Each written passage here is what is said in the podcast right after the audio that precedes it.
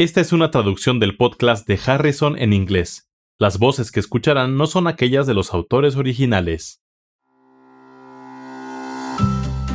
Hola, bienvenidos al podcast de Harrison, donde se revisen conceptos importantes en medicina interna. Soy Kathy Handy. Y yo soy Charlie Wiener. Venimos de la Johns Hopkins School of Medicine. Este es el episodio 65. Varón de 22 años con antecedentes de cáncer. Se trata de un paciente masculino de 22 años que solicitó valoración. Acaba de terminar la universidad y se mudó para trabajar en la industria tecnológica. Vive con su novia, con quien planea casarse y ha planificado tener una familia en los siguientes años. Conoce el sistema de salud porque padeció leucemia en la infancia. A los 10 años recibió un trasplante de médula ósea de su hermano, con fines curativos.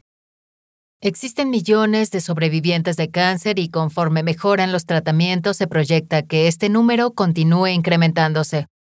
La mayoría de estas personas tiene algunas consecuencias de su cáncer y de su tratamiento. Una gran proporción de ellos experimenta consecuencias a largo plazo, lo que incluye problemas médicos, disfunción psicosocial, problemas económicos, disfunción sexual y discriminación con respecto al empleo y a la contratación de seguros. ¿Existe más información sobre algunos de los problemas médicos? El tipo de daño relacionado con el tratamiento del cáncer varía dependiendo del régimen. A menudo, una vía final común es el daño irreparable del DNA. La cirugía puede ocasionar disfunción, lo que incluye síndrome de asa ciega intestinal con problemas de absorción y la pérdida de la función de partes extirpadas del cuerpo. La radiación puede ocasionar falla de órganos terminales y, por ejemplo, siempre se deben considerar los efectos tóxicos cardiovasculares en pacientes que reciben radiación torácica o bien fibrosis pulmonar y afección neurocognitiva. La radiación puede actuar como carcinógeno directo. La quimioterapia contra el cáncer también puede ser un carcinógeno directo, de forma que pueden surgir cánceres secundarios, y cada fármaco tiene efectos tóxicos a corto y largo plazo. De acuerdo. Tenemos una pregunta con cuatro aseveraciones verdaderas y una falsa respecto al cáncer y su tratamiento. Las opciones son las siguientes. A. La edad al momento del tratamiento no tiene relación con los resultados de fertilidad en niños sobrevivientes de cáncer. B. El metotrexato intratecal contribuye a la disfunción neurocognitiva en sobrevivientes de leucemia linfoblástica aguda tratada. C. Los testículos y los ovarios en pacientes antes de la pubertad son menos sensibles a la radiación que en pacientes pospúberes. D. Se ha incrementado la tasa de ideación suicida y suicidio en pacientes con cáncer y sobrevivientes de la enfermedad. E. La vigilancia por cáncer y sus efectos tóxicos relacionados debe continuar de forma indefinida. Todos los pacientes que tuvieron cáncer deben ser vigilados de forma indefinida. Esto a menudo lo realiza el oncólogo, pero los cambios demográficos sugieren que los médicos familiares deben tener capacitación para la vigilancia a largo plazo de pacientes con cáncer que se encuentran en remisión. Los pacientes con cáncer deben recibir información sobre los signos y síntomas de recurrencia y los posibles efectos secundarios relacionados con el tratamiento. La planificación para sobrevivientes del cáncer ayuda tanto a los pacientes como al personal médico a saber qué datos buscar. ¿Cuáles son algunos ejemplos? Por ejemplo, la mamografía anual debe iniciar no más de 10 años después de la radiación mamaria.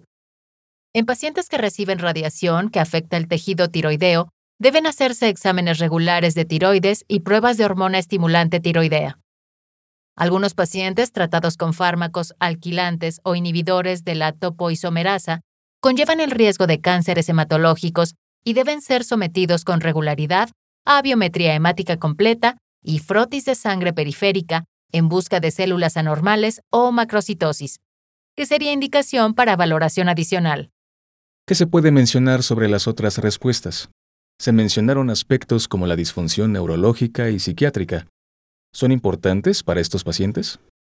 Sí, la disfunción neurológica inducida por quimioterapia y radioterapia se ha incrementado en incidencia y gravedad como consecuencia del mejor tratamiento de sostén, lo que ha llevado a regímenes más intensivos y la mayor supervivencia del cáncer ha permitido el desarrollo de efectos tóxicos tardíos. Los efectos directos sobre la mielina, células gliales y neuronas se han implicado con alteraciones en el citoesqueleto celular, en el transporte axonal y en el metabolismo celular que se han implicado como los mecanismos de los efectos tóxicos. Por lo tanto, pueden ocasionar problemas neurológicos crónicos.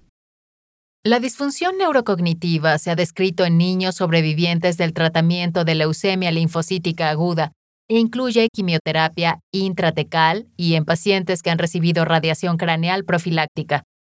La toxicidad crónica por metotrexato se desarrolla meses o años después del tratamiento y se caracteriza por pérdida progresiva de la función cognitiva y signos neurológicos focales que son irreversibles, favorecidos por la radioterapia sincrónica o metacrónica y que es más intensa en edades más tempranas. Muchos pacientes de cáncer experimentan preocupaciones intrusivas o debilitantes acerca de la recurrencia del cáncer después de un tratamiento exitoso y el personal sanitario necesita preguntar y tratar estos problemas en los pacientes y proporcionar asesoramiento apropiado o sistemas de apoyo.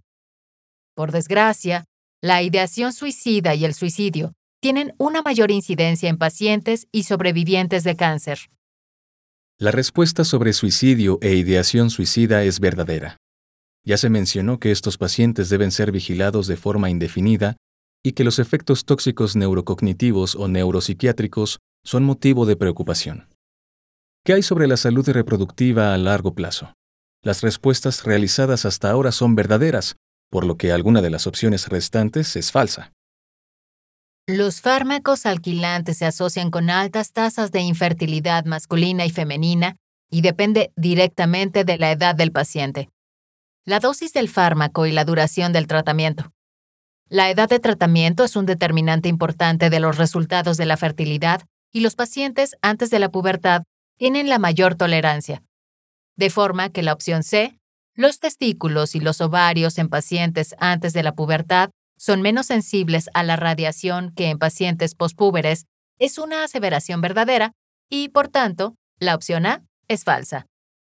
La frase que dice que la edad al momento del tratamiento no tiene relación con los resultados de la fertilidad en niños supervivientes de cáncer es falsa. Es importante notar que los supervivientes de cáncer deben ser vigilados a causa de múltiples efectos secundarios relacionados con el tratamiento y con el cáncer mismo. Algunos de estos tienen relación directa con el tratamiento. Otros son consecuencia del traumatismo relacionado con el diagnóstico, el tratamiento y con la supervivencia y es importante que el paciente y el personal de salud conozcan el tipo de cáncer y todas las modalidades terapéuticas que recibieron para comprender los riesgos a futuro para la salud. Para más información, consulte Harrison, Principios de Medicina Interna, edición 21, parte 4, Oncología y Hematología y capítulo 95. Supervivientes de cáncer e impacto a largo plazo del cáncer y su tratamiento. Los podcasts de Harrison son una publicación de McGraw-Hill disponibles en Access Medicina, el recurso médico en línea que ofrece los contenidos más recientes y fiables de las mejores mentes de la medicina.